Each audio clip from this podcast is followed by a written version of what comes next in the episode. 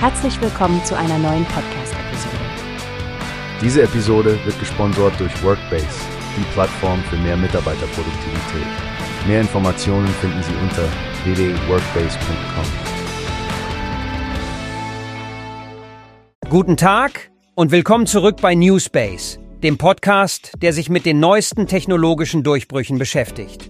Ich bin Frank und heute sprechen wir über eine wirklich spannende Entwicklung im Bereich der Rechenzentren. Stefanie, hast du schon von Huaweis neuem Testbericht gehört?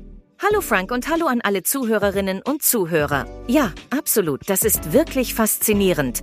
Huawei hat zusammen mit The Tolly Group einen Bericht veröffentlicht, der die Fortschritte ihrer autonomen Netzwerklösung für Rechenzentren beleuchtet. Soweit ich weiß, hat diese Lösung eine beeindruckende Gesamtnote erhalten, oder? Richtig, Stefanie.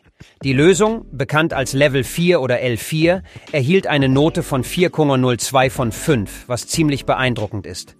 Das Spannende daran ist, dass es die einzige Lösung ihrer Art ist, die diese Stufe der Autonomie erreicht hat. Ja, das ist ein echter Meilenstein. L4 bezieht sich ja auf die Fähigkeit, fast vollständig autonom zu operieren, was in der Welt der Rechenzentren wirklich revolutionär ist. Die Huawei Cloud Fabric Lösung war besonders stark in Bereichen wie Bereitstellungseffizienz, Genauigkeit und Netzwerkleistungsoptimierung. Ah, und es gibt auch so viel mehr dazu. Der Bericht hebt hervor, wie Huawei diese Fortschritte aufgrund eines tiefen Verständnisses für Kundenprobleme und Serviceanforderungen erzielen konnte. Es ist ziemlich beeindruckend, wie sie den Sprung von L3.5 auf L4 gemacht haben, nicht wahr? Genau, Frank. Arthur Wang von Huawei hat betont, dass die Entwicklung auf einer engen Zusammenarbeit mit führenden Kunden und deren Innovationsprojekten basiert. Das zeigt doch, wie wichtig Partnerschaften in der Tech-Branche sind.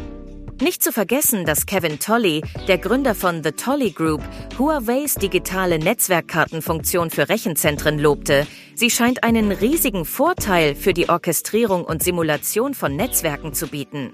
Definitiv. Es ist ziemlich klar, dass Huawei fest entschlossen ist, Rechenzentrumsnetzwerke in die Ära des autonomen Fahrens zu führen. Und durch die Weiterentwicklung dieser Technologien könnten wir bald Zeugen von Rechenzentren sein, die durch agile Betriebsabläufe, verbesserte Benutzererfahrungen und optimierte Betriebs- und Wartungseffizienz geprägt sind. Ein Gedanke, der gleichzeitig aufregend und ein wenig beängstigend ist, finde ich. Aber ich denke, solche Innovationen sind der Schlüssel zur Bewältigung der immer komplexer werdenden Anforderungen an Datenverarbeitung und Management. Welch eine Zeit, in der wir leben, Frank. Ohne Frage, Stephanie.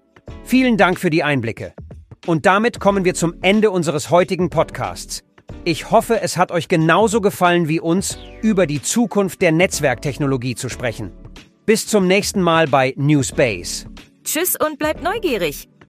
Wie hast du gehört? Es gibt eine Plattform, die wir probieren sollen.